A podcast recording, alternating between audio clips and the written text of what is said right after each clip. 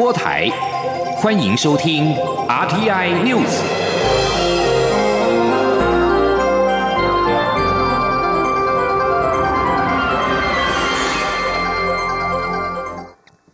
各位好，我是主播王玉伟，欢迎收听这节央广主播台提供给您的 RTI News。今天是二零二零年十二月十四号，新闻首先带您关注国际焦点。法新社报道。欧盟执行委员会主席范德赖恩与英国首相强生十三号同意，将会继续进行后脱欧贸易谈判，努力寻求在这个最后阶段达成一项协议。范德赖恩在欧盟电视台上宣读共同声明，双方今天早上进行的电话会谈很有用，我们讨论了未解的重大议题。该声明指出，经过几乎一年的谈判之后，尽管一再错过最后期限，但是我们认为在这个阶段加倍努力才是负责任的做法。根据路透社报道，爱尔兰外交部长科弗尼认为这项联合声明是个好消息，并称达成一项后脱欧的贸易协议显然非常困难，但是是有可能的。在此之前，欧盟与英国历经多轮谈判，但都是陷入僵局。而面临英国脱欧过渡期倒数十九天，双方目前在捕鱼权、国家补贴以及如何解决未来争议等重要议题上，仍迟迟未达成共识。此外，双方如果未能在年底之前针对约一兆美元的年度贸易免于关税与配额达成协议，对双边的企业而言都是场噩梦。将焦点转回国内，中央流行疫情指挥中心发言人庄仁祥十三号公布，国内新增三例境外移入 COVID-19 武汉肺炎确定病例，都是从印尼入境。庄仁祥指出，目前规划将请我驻印尼管处协助寻找具有认证的机构来检验，未来必须持该机构的检验报告才算有效。前天记者欧阳梦平的采访报道。中央流行疫情指挥中心十三号公布新增三例境外移入案，均来自印尼。其中案七三五是印尼籍二十多岁男性，十一月二十四号来台工作，担任船员，持有登机前三天内的核酸检验阴性报告，入境后到防疫旅馆进行居家检疫，没有症状。十二月九号检验期满，搭专车到其他处所自主健康管理。十号由公司安排自费裁检，在十三号确诊，CT 值三十。目目前已经框列六名接触者，但因为有适当防护，列自主健康管理。案七三六是印尼籍二十多岁女性移工，十一月二十八号来台工作，也持有登机前三天内的核酸检验阴性报告，入境时没有症状。十二月四号裁检为阴性，十一号进行检疫期满前裁检后确诊，CT 值二十七。由于可传染期间没有与他人接触，因此没有框列接触者。案七三七是印尼籍三十多。岁女性移工，十一月二十五号来台工作前，曾经于当地检验为阴性，但入境时没有检附报告，至今也没有症状。该案在十一月二十八号及十二月八号于集中检疫所两次裁检都是阴性。十号检疫期满后，由中介安排自费裁检确诊，CT 值三十六，初步框列接触者九人，其中两人列居家隔离，七人列自主健康管理。对于持有核酸检验阴性报告却仍然确诊，庄仁祥表示，未来考虑要到我驻外管处规定的认证机构检验才算有效。他说：“呃，目前呃，我们可能的做法是会由。”呃，比如说这个印尼当地，就是我们请我们呃印尼当地的驻驻外馆啊这边请请他们协助，就是寻找这个认证的具有认证的这个呃实验室呃来做检验的机构了啊。那这个不会会依这个方向来进行。另外，中研院发现全球流行主要的病毒株是第六型。庄仁祥表示，这表示病毒没有大量突变。由于攸关未来的疫苗是否有效，以及感染者免疫后是否会再感染，这可能是个好消息。但这个情况能否持续，目前还不清楚。中央广播电台记者欧阳梦平在台北采访报道。印尼籍移工因防疫暂停引进两周，至十二月十七号。卫福部长陈时中十三号受访时表示，为因应最迫切需要，十八号之后原则会朝向有条件稍微开放。至于其他国家的移工，目前尚未考虑管制。对于有媒体传出我国已经购买了一千万剂阿斯特捷利康疫苗，陈时中并未证实，只表示有几家厂商在谈，等确定后再对外说明。副总统赖清德十三号出席二零二零国际医疗高峰论坛，他在致辞时表示，蔡英文总统指示他协助以战略角度应应武汉肺炎卫生医疗物资，在疫苗部分将从三个方向。国外采购、国内研发双轨进行。请听记者欧阳梦平的采访报道。台北医学大学十三号举办六十周年二零二零国际医疗高峰论坛，副总统赖清德在致辞时谈到科技防疫，他表示，政府第一阶段算是很成功的守住国人的健康，下阶段可能转移到疫苗、生物科技方面的表现。蔡英文总统也特别强调，谁有办法在这几年突破武汉肺炎的困局，从而调整国家的政策因应，谁就能在国际上更具竞争力。赖副总统也指出，蔡。总统已经指示他协助以战略角度因应武汉肺炎相关卫生医疗物资，未来也从三个方向进行疫苗发展。副总统说：“就疫苗的部分呢，啊，我们第一个是采取国际采购跟国内研发并行。那第二个呢，我们的预采购也一体适用在国际的采购跟国内疫苗厂的采购。”那第三个是政府是请全力的帮助国内的四家啊疫苗啊公司。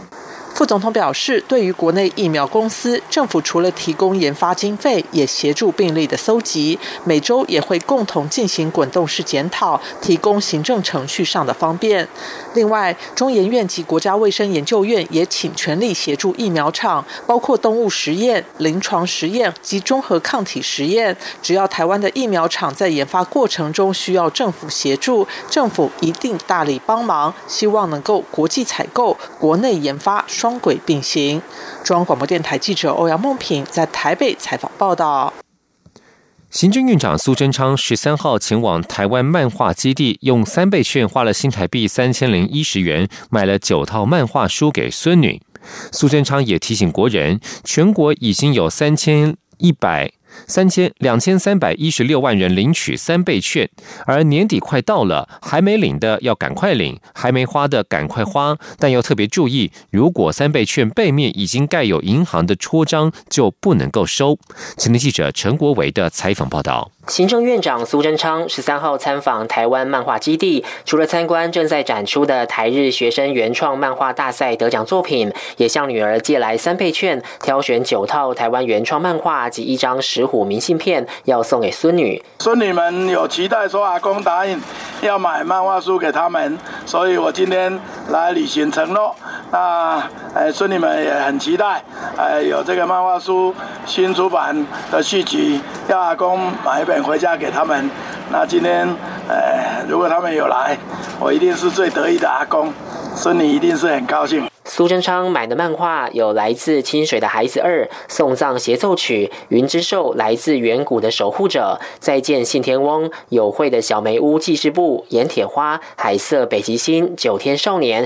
以及《天桥上的魔术师》套书，共用了新台币三千元的三倍券，再掏出十块钱结账。他在结账时提醒民众，三倍券的背面如果已盖有银行的戳章，就不要收，也不要使用。我们花了一一一点九二亿。一张出去，没有任何伪造，也没有任何事故。那昨天有一件个案，我现在已经下令严查，赶快了解是怎么样，是什么状况。苏贞昌说，全国两千三百五十六万人，已经有两千三百一十六万人有领三倍券，使用期限只剩下十几天。他呼吁没有领的人要赶快领，没有花的要赶快花。中央广播电台记者陈国伟台北采访报道。有网友发现苏贞昌结账时的时候打上行政院的统编，国民党批评三倍券洗成现金回流苏奎的口袋。行政院在昨天晚间表示，所有买给孙女的漫画都是苏贞昌使用家中还没有花用的三倍券付费，总金额为三千零一十元，其中三千元为三倍券支付，十元由行政院秘书长李梦燕借给苏贞昌，并未使用公务预算，私人用途语法不能用公款核销，主计单位也不会核可。国家通讯传播委员会 NCC 近日将委外办理与数位通讯传播法相关的座谈会，遭外界质疑将重启数位通传法讨论，管制网络言论。NCC 十三号回应，座谈会按照既定时程规划，对外收集意见，请外界勿做过多揣测。NCC 表示，主要执掌电信管理法、广电三法，涉及传播电信相关监理，并不含网络内容的监理。NCC 副主委翁博宗表示，委外办理数位通讯传播服务规管趋势与法制革新的研究标案，是针对数位通讯传播法进行的对外意见咨询。此委外研究案的年度规划当中，已经在今年十一月六号曾经举办过首次的座谈，而且十二月二十一号是第二次举办座谈会，也是原有的既定时程之一，请外界勿做过多揣测。对于数位通讯传播法的法案内容与立法进度，汪博松仅表示，目前征询外界意见当中，并无预设立场及其程。关注国际间的疫情与疫苗的配送，美国政府二零一九冠状病毒疾病 （COVID-19） 疫苗研发计划“神速行动”首席顾问施劳威十三号表示，美国预计要在二零二一年三月底之前为一亿人接种疫苗。美国 FDA 于十一号批准辉瑞与德国生技公司 BNT 共同研发的 COVID-19 疫苗紧急使用授权之后，疫苗全美配送行动从即日起展开。施劳威表示，美国希望在十二月底之前配送大约四千万剂疫苗，其中包括了辉瑞辉瑞的疫苗以及生技公司莫德纳的疫苗。莫德纳疫苗渴望在本周稍晚获得紧急使用授权的批准。而在加拿大，负责疫苗配送工作的官员弗丁表示，首批大约三万剂疫苗将在十三号晚间到十四号陆续运抵加拿大，而且最快十四号开始为高风险族群人士接种，预计能够在年底之前收到二十四万九千剂疫苗。在疫情方面，韩国的确诊病例数连续两日创下新高。南韩总统文在寅表示，如果现阶段无法遏制疫情蔓延的趋势，就需要考虑将防疫级别上调到第三级。第三级意味着韩国有可能首度全国封城。韩国十三号通报新增一千零三十起确诊病例，再创新高。首都圈地区的疫情呈现激增趋势。根据一份世界卫生组织 （WHO） 的报告，在过去二十年，冠状动脉心脏疾病和中风是全球人类的两大杀手。不过，这份报告分析全球过去二十年的死亡因素，发现导致人类死亡的原因出现了重大的改变，同时不同地区的死亡原因也存在着巨大的差异。根据这份报告。失智症和糖尿病等非传染疾病带走更多人的性命，而因为艾滋病和结核病等传染病死亡的人数较低。根据这一份报告，阿兹海默症和其他形式的失智症是全球第七大死因，在二十年之前，这项疾病排在第二十名。二零一九年，全球婴儿出生在第一个月死亡的人数和西元两千年相比减少了一百万人，但是肺癌与肺部疾病与同期相比有所上升。如果按照地区来看，世卫组织表示，在过去二十年，非洲地区因为交通事故死亡的人数显著上升，增加了百分之五十。在包括美国的美洲地区，人们因自杀和药物滥用的死亡几率更高。在西元两千年到二零一九年期间，美洲地区因为药物滥用致死的人数增加了近三倍。美洲地区是去年唯一一个药物滥用名列前二十大死因的地区。在东南亚与非洲，每年有数十万儿童死于腹泻、疟疾和出生时的并发症。而在欧洲前二十大死因当中，有七个为癌症。世卫组织的这一份报告仅包含至二零一九年年底的数据，在当时，COVID-19 甚至还没有被正式命名。专家预测，到今年年底，因病死亡人数可能还会上升到一百九十万人。如果这个状况成真，那么 COVID-19 将成为全球第六大致命疾病。这里是中央广播电台。是阳光，翅膀打开了世界之窗；是阳光，翅膀环绕着地球飞翔。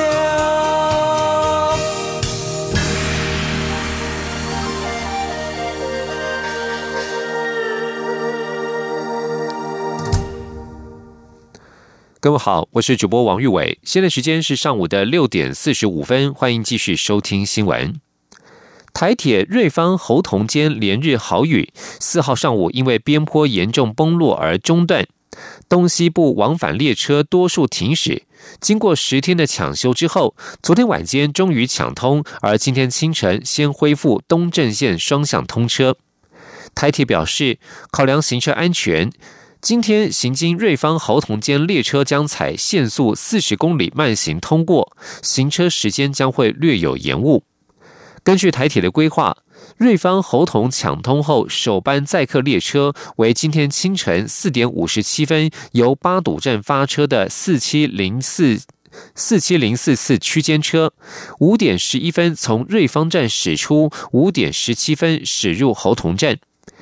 台铁瑞芳侯同路段中断期间，台铁启动公路接驳，因树林往宜兰花莲及台东列车取消，交通部协调公路客运业者增开台北到宜兰以及台北到花莲的客运班车。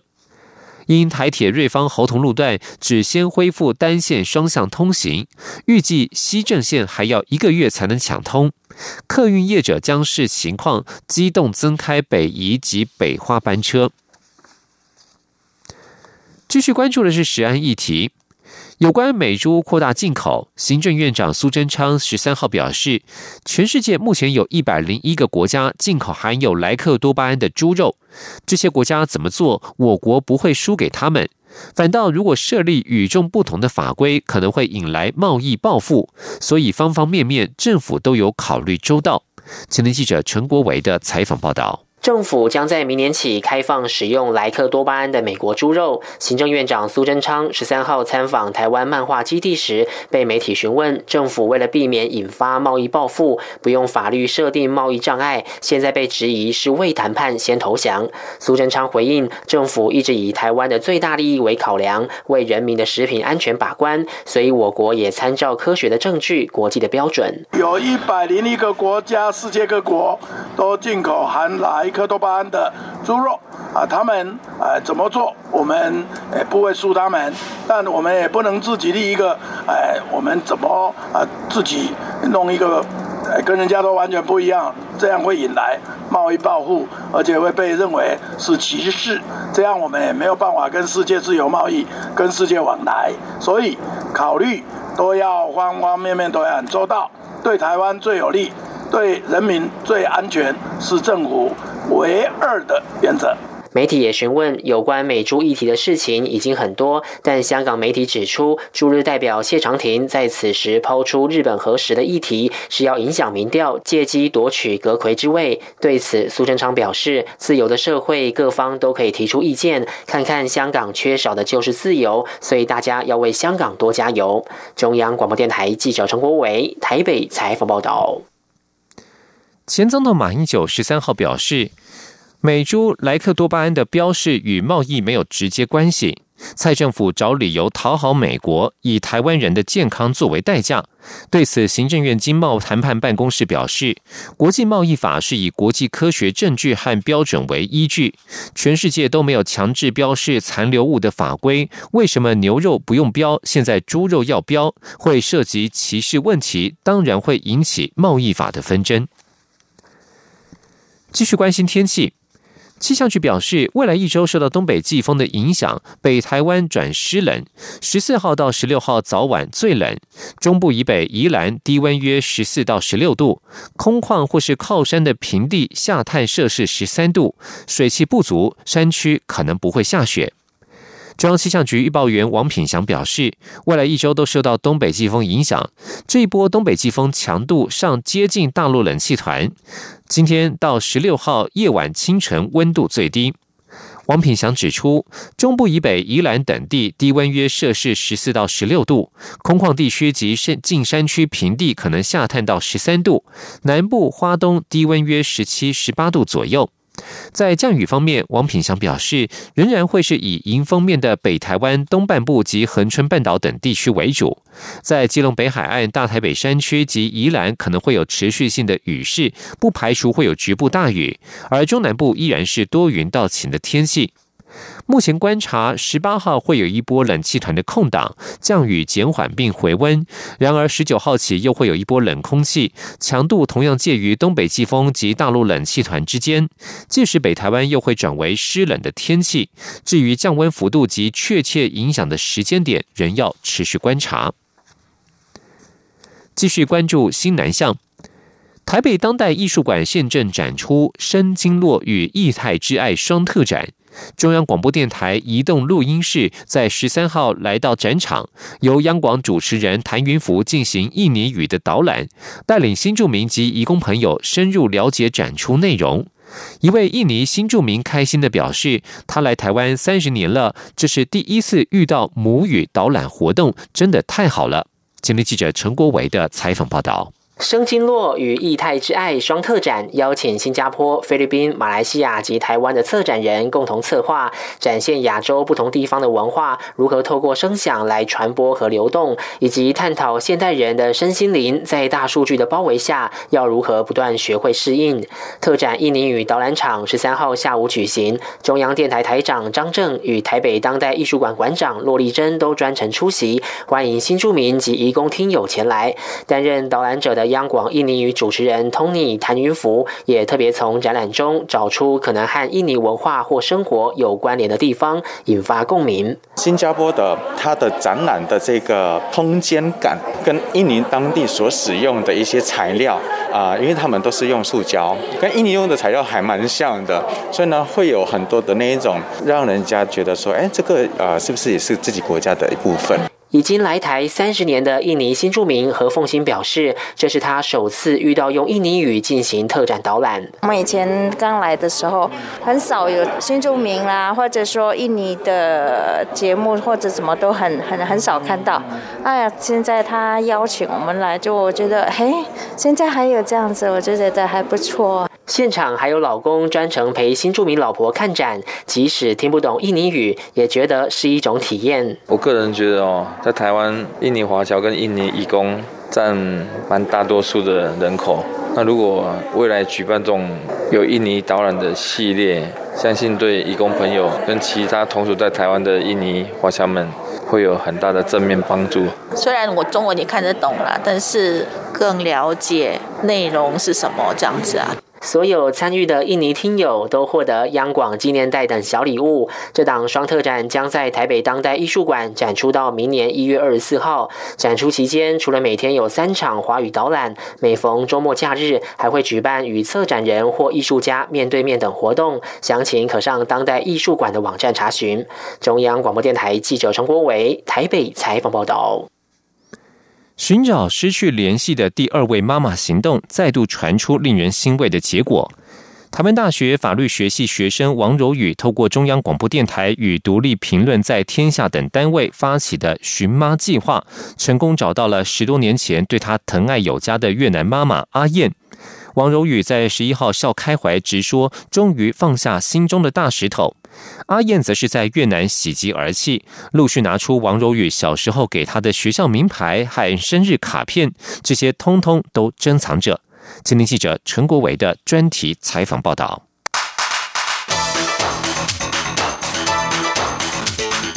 专题报道。真的超快的，很激动。昨天有失眠，阿燕还有留着你小时候的名牌。对，我有看到，我超超超级感动的。就读台大法律系四年级的王柔宇，近日向寻妈计划小组道出他对当年越南妈妈的思念。他说，阿燕在两千年来到他们家照顾阿公，因为阿燕本身也有孩子，所以对他们家的三姐弟也像是对自己孩子一样的照顾。直到二零零七年十一月，他八岁时才返回越南。王柔宇提到，阿燕在二零一五年过年的时候有打电话到他家拜年，刚好他接到电话，但因为太突然。情绪复杂到反而呈现出莫名的冷漠感，想说的感谢一句也没提，让这通电话的后坐力持续到现在快要六年，就蛮后悔的。然后那时候我自己也没有留他的资料，所以呢就一直在想说，哦，那不知道他之后还会不会再打来，然后就下定决心说，如果他之后还要打来的话，我会跟他多讲一些。但是他之后就没有再打电话来了。王柔宇原本以为可从阿妈或妈妈那边找到阿燕的联系方式，心想在这个年代要失联应该很难，但真的就此断了音讯。而且因为今年东南亚疫情严峻，让他睡觉梦到阿燕，惊醒后还发现自己已经在掉眼泪。于是，在看到寻妈相关报道后，决定也要启动寻人计划。那时候年纪还小，就是不懂事，所以他要走的时候，我没有。就是我只有一直跟他说，我不想要他走，不想要他走，就是没有跟他说谢谢，所以就是感觉就是一直在心里的疙瘩，就是他明明是我成长期里面很重要的一个人，但是我从来没有把我内心的感谢跟他讲。结果就在央广越南语主持人燕丽和寻人大功臣范草云的协助下，让阿燕的女儿看到脸书上的寻人贴文，还不到一天就找到人。透过视讯询问，也才知道阿燕对当时要和柔宇一家人别离，极度舍不得。我还想他们的，我很想留起来，你就是我不敢。因为我还要回家照顾我的先生，因为先生脚断了。阿燕想不到孩子会想找他。他说：“这些年没有再打电话过去，是因为平时过得很辛苦。”他喜极而泣地向寻妈计划小组细数王柔宇小时候送给他的东西，包括在学校的名牌、合照、生日卡片，甚至是小小一张贴纸，都有带回越南珍藏。以前我生日快乐，这个他借我去吃东西，在外面的时候，他叫给我想。王柔宇回忆，以前读的幼稚园就在家里对面，从家中阳台就能看到幼稚园的落地窗。那时候曾有几天，好像是尿道发炎，在学校上厕所不方便，所以他就跟阿燕约定好一件事情：如果我想上厕所，我就走到落地窗前面，然后他看到他就会就是带我回去上厕所，然后再把我送回幼稚园。然后那时候好像才四五岁，就很小，所以没有意识到这个约定背后就是要花多少的注意力。就是可能他要很频繁的去阳台上面看，看就是我有没有在落地窗那边等他之类的。但是反正我就是都有顺利的上到厕所，就是他没有让我等。然后我现在回想起来就觉得，就是那他那时候一定是就是很频繁的在注意。我当时有没有在落地窗前面？长大之后才觉得这个约定要达成，就是看起来很简单，但其实很不容易，因为他可能在家里还要做家务啊什么什么的，所以要时不时的中断一下来看，就是去阳台旁边看一下。还有一件事情让王柔宇对阿燕也感到很抱歉。我跟你姐姐以前常常吵架，然后会打架之类的，然后她都会说，就是如果要打的话。不要打对方，就是打他之类的。然后 小时候不懂事，所以有时候真的会就是拳打脚踢之类的，就是会把气发泄在他身上。嗯，就觉得他真的是一个对我们很包容的人。王柔宇的阿公明年就要欢度九十大寿，他很开心能找到阿燕。已经做阿妈的阿燕，则要在明年过六十岁生日，大家有机会再团聚庆生。阿燕说，她很愿意来台湾。我很想他们，因为我看到你们帮我找他们，我很高兴。谢谢你。就读法律系的王柔宇，双主修社会系，正准备明年的国家考试，希望能考上律师。或许母女两人下次再见面，当年的小女孩已成为一名大律师，荣耀两家人。中央广播电台记者陈国伟台北采访报道。